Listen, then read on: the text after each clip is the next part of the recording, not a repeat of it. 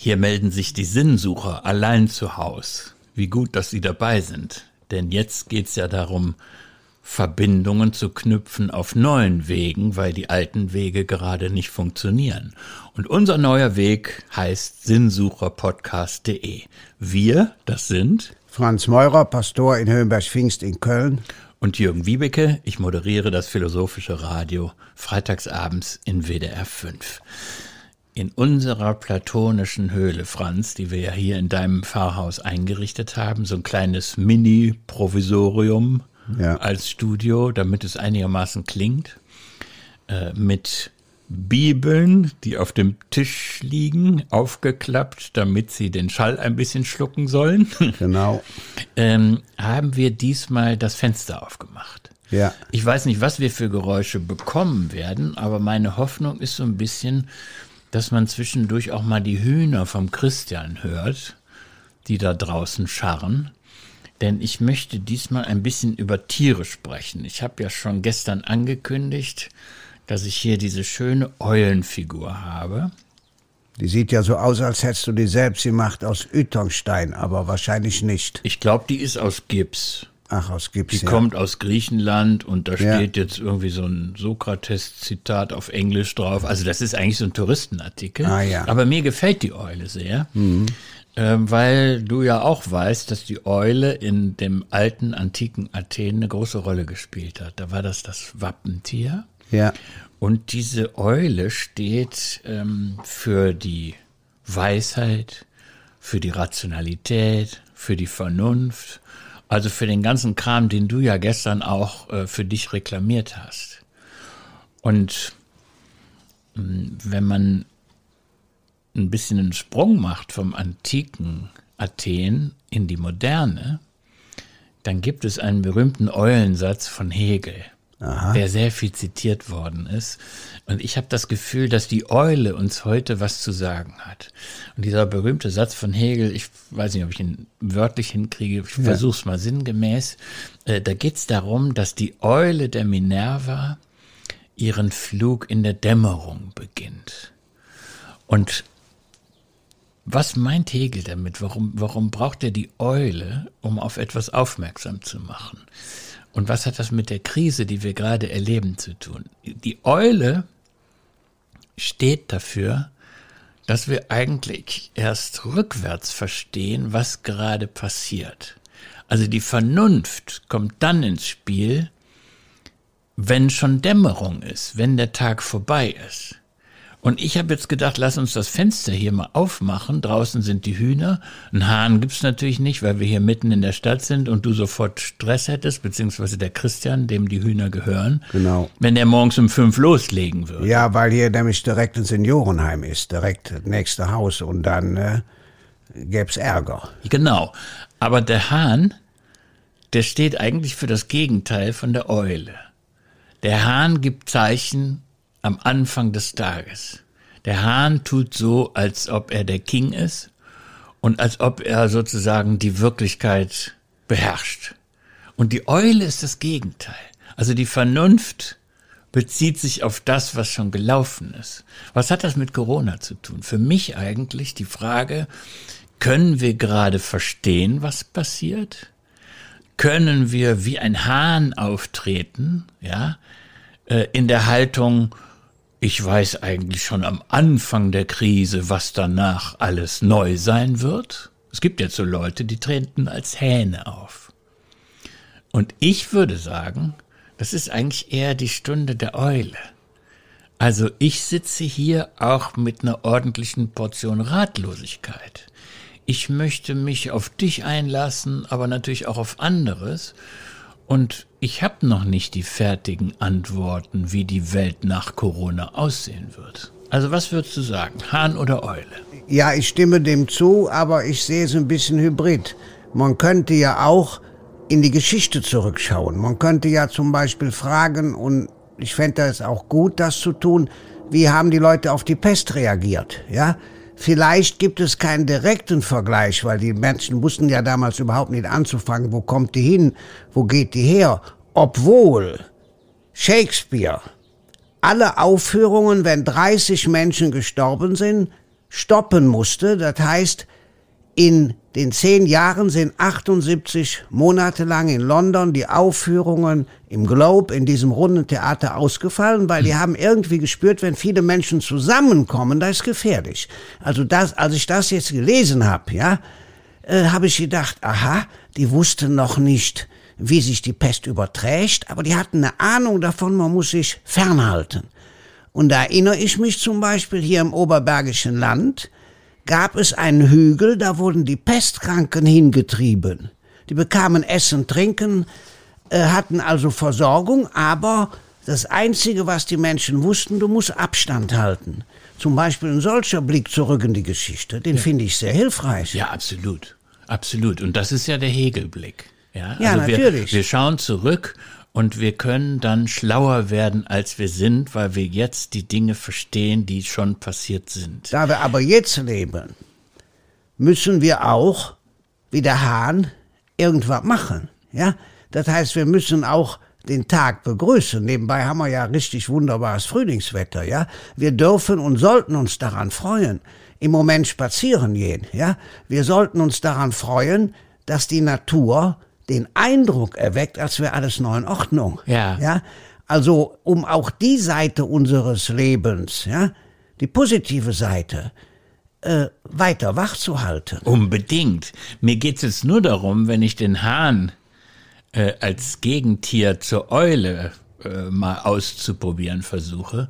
Mir geht es nur darum, dass ich natürlich auch auf eine Gefahr hinweisen will, die in unserem Gespräch immer auch mit drin ist wir beide, du hast ja gesagt, wir, wir sind beide, oder ich, wir haben es beide zugegeben, wir sind auch Hysteriker, ja? Ja, natürlich. Das heißt, wir sind unterwegs immer ganz schnell in der, in der neuen Idee, in der Welt von morgen und so. Und für mich gehört zum Hysteriker auch so ein bisschen die Gefahr, dass man Klugscheißer ist. Das ist etwas, was ich an mir bekämpfen muss. Das, okay. Diese Neigung. Und deswegen fände ich es schön, oder nö, was du machst, ist ja das eine. Aber ich sag mir, wenn ich mich hier hinsetze und mit dir rede, ja. versuche ich mich oder will es mir zumindest vornehmen, mal so ein bisschen mich schwach zu machen.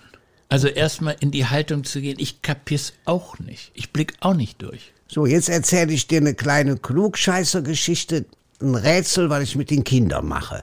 Es waren mal drei sehr, sehr böse Kinder. Und das Böseste der bösen drei Kinder sagt, wir gehen zu der alten weise Frau, die da hinten in der Höhle wohnt, und machen der klar, Weisheit bringt nichts, Altsein ist out, nur wenig Unterhaut, Fettgewebe, Gruft ist raus. Gesagt, getan. Und dann geht das Kind hin, fängt eine Maus. Die Maus hat einen Schwanz, der Schwanz kommt raus, also ist es eine Maus. Ich mache das dann natürlich mit einem Taschentuch, ja, keine Tierquälerei. Und dann sagt das Kind, wir gehen zu der alten weißen Frau und fragen, ist die Maus tot oder ist sie lebendig? Hm. Wenn sie sagt, sie ist lebendig, drück ich von hinten mit dem Mittelfinger. Sieht man nicht zu, ist die Maus tot. Wenn sie sagt, die ist tot, lasse ich sie einfach leben. Also null Chance für die alte weise Frau. Gesagt, getan, hin zu der Höhle, palim, palim. Och, sagt die alte weise Frau, kommt rein, ihr lieben Kinder, was wollt ihr trinken? Fanta, Cola, Sprite. Ja, so ein bisschen Blödsinn muss man erzählen. Nein, sagen die, wir wollen rausbekommen, ob du wirklich so weise bist. Ja klar, sagt die alte weise Frau, dafür bin ich doch da, fragt mich. Was habe ich hier in meiner Hand? Es wird ein Mäuslein sein. Schwanz kommt raus, also Maus. Ist es tot? Oder ist es lebendig? Was sagt jetzt die alte weise Frau? Hm. Viele Kinder antworten, hoffentlich sagt sie tot, damit die Maus am Leben bleibt. Weil sie Aber die Wahrheit kennen. Verloren, nein. Was sagt die alte weise Frau? Die alte weise Frau sagt was Wunderbares. Sie sagt, es liegt in deiner Hand, ja. ob tot oder lebendig. Das ist Weisheit. Es liegt in unserer Hand. Ob Krieg oder Frieden, frage ich dann die Kinder. Es liegt in unserer Hand, ob großzügig oder kniestig, sagt man könnte, ja? Kniestig es liegt, geizig. Ja, geizig. Es liegt in unserer Hand, was wir machen. Und diese kleine winzige Geschichte bricht für mich auf den Gegensatz zwischen Hahn und Eule. Die kam mir einfach in den Sinn, wenn es um Weisheit geht. Denn Weisheit muss auch praktisch sein. Ich würde gerne, weil das mit den Hühnern sowieso nicht klappt, die haben sich zum Schweigen entschlossen. Vielleicht hören die heimlich zu und wir wissen ja noch gar nicht so viel über die Intelligenz der Hühner. Ich würde gerne einmal das Fenster doch wieder zumachen. Ja. Weil vorhin habe ich gemerkt, da war ein Flugzeug am Himmel. Das ist ja übrigens auch, hörte ich, ja. Ja. Das ist ja auch eine Situation, die sich komplett verändert hat. Normalerweise geht das hier im Zwei-Minuten-Rhythmus über deinem Pfarrhaus. Ja. Und ich habe natürlich gedacht, hier ist jetzt auch wieder Stille, aber vielleicht kommen ja neue Ananas-Transporte. Nein, ich nachts- mach mal das Fenster zu. Ja, nachts geht's natürlich weiter.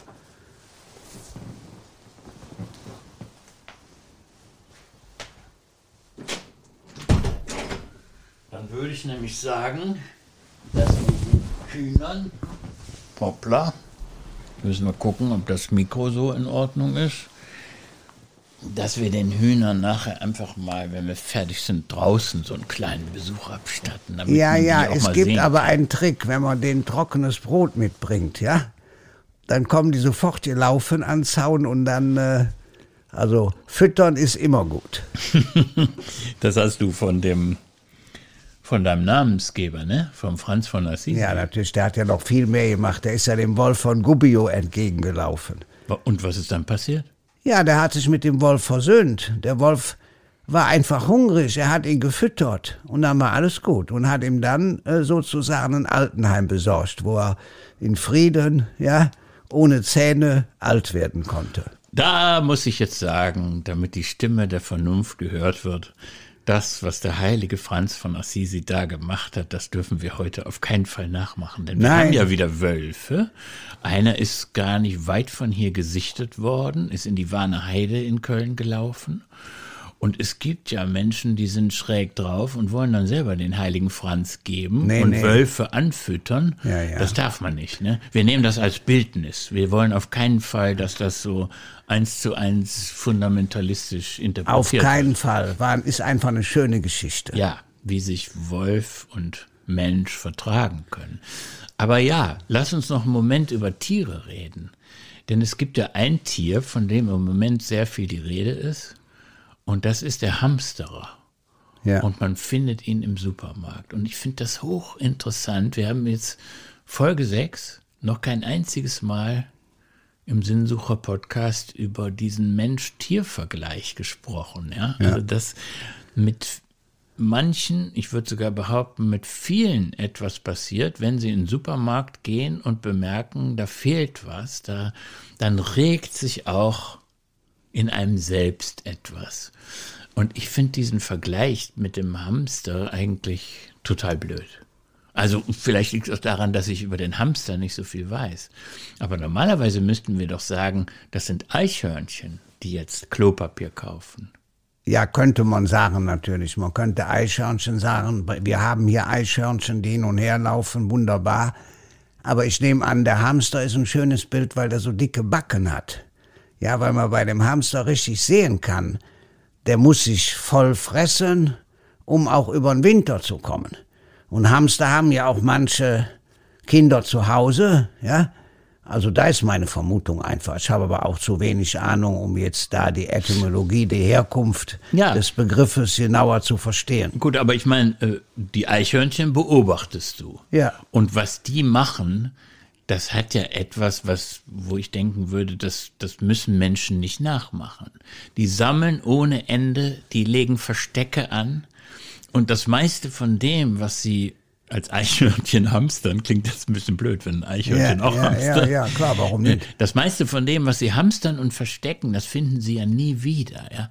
Also wenn wir uns mit Eichhörnchen oder Hamstern vergleichen, dann wissen wir eigentlich, wir tun da gerade was zu- zutiefst irrational. Ja, ich bin zum Beispiel davon überzeugt, das meiste Mehl, was ja auch viel gekauft wird, äh, wird schlecht werden. Wenn du Mehl ein Jahr lang stehen lässt, wenn nicht unter optimalen Bedingungen ist, ist es schlecht. Das heißt, ganz viel wird weggeschmissen werden. Aber ich kann auf der anderen Seite durchaus verstehen, dass gerade ältere Menschen noch vom Krieg her, ja, die gingen doch hamstern bei Bauern. Die haben doch versucht, zum Beispiel aus meiner Familie wird berichtet, die haben sich die Frauen im Unterrock für die Butter Fächer gemacht. So durfte aber nicht warm werden. Die Züge mussten unbeheizt sein, sonst wäre die ganze Butter rausgeflossen. Also ist so eine Running Story, eine Geschichte aus unserer Familie. Ja, aber äh, da glaube ich, dass gerade bei den Älteren noch die Erinnerung wirklich da ist an Ja. die Zeiten. Ja, das verstehe ich und das kenne ich aus meiner eigenen Familiengeschichte, was da so erzählt wird oder wurde natürlich auch, ja.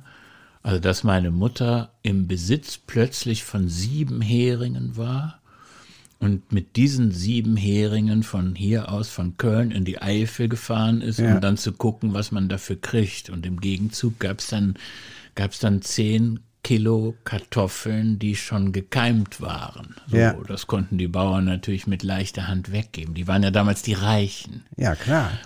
Aber ich, wenn alte Menschen das machen, mit diesen Erinnerungen im Kopf, das verstehe ich sofort.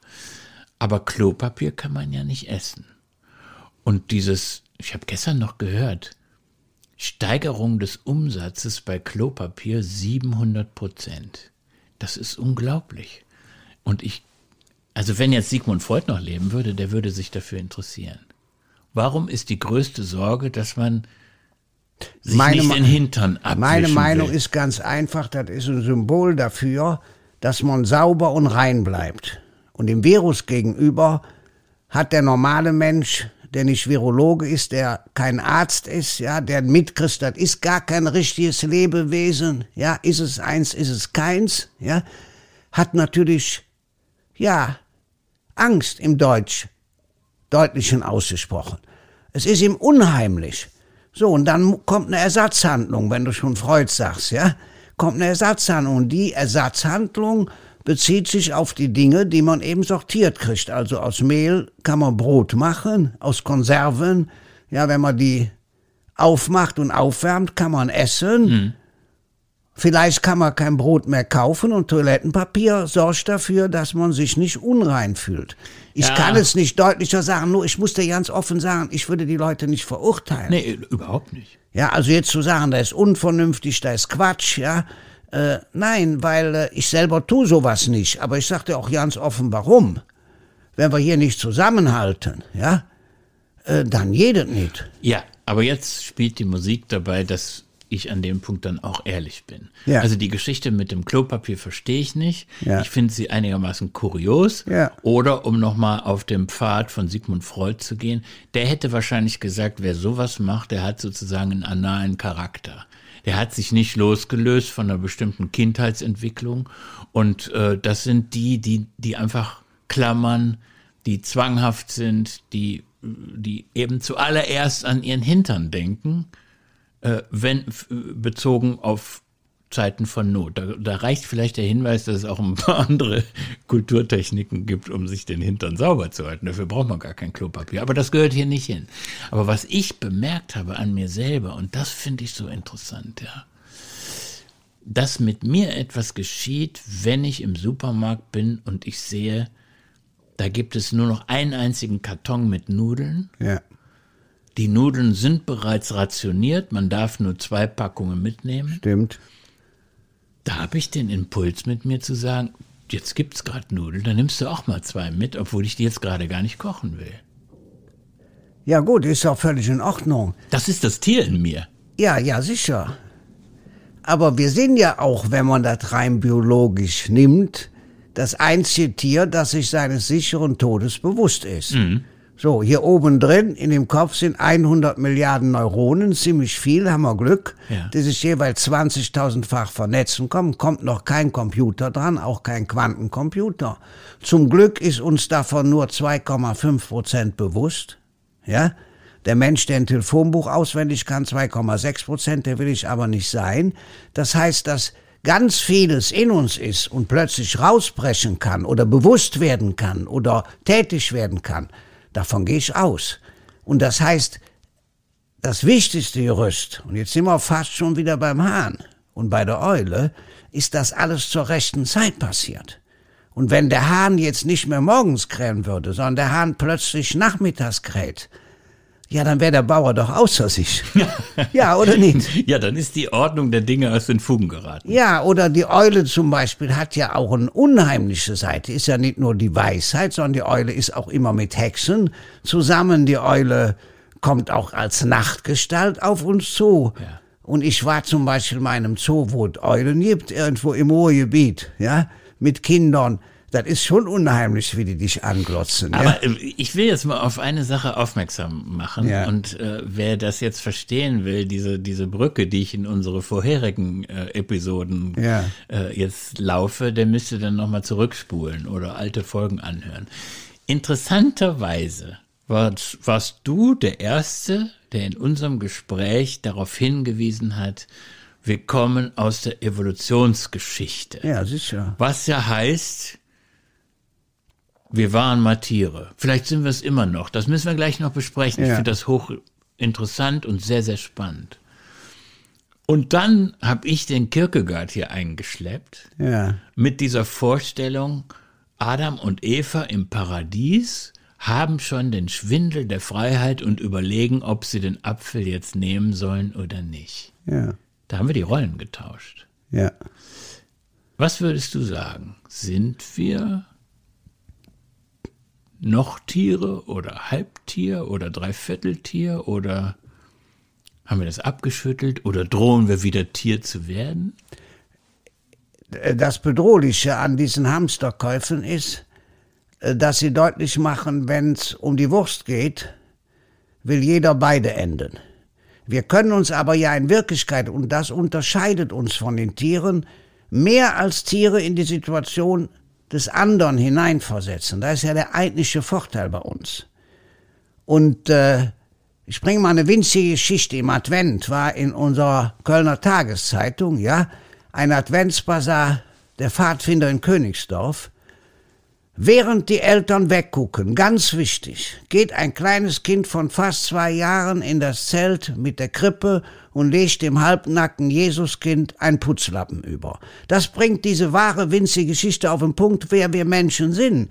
Nach Michel Tomasello, ja, sind wir die Wesen, ja, die altruistisch sind in dem Alter schon, die verstehen können, was der andere will, die bereit sind zu teilen, ja, und die vor allen Dingen Leid und Not des anderen wahrnehmen. Gibt ja dann so Experimente, wo man extra Fehler macht als Erwachsener im Spiel.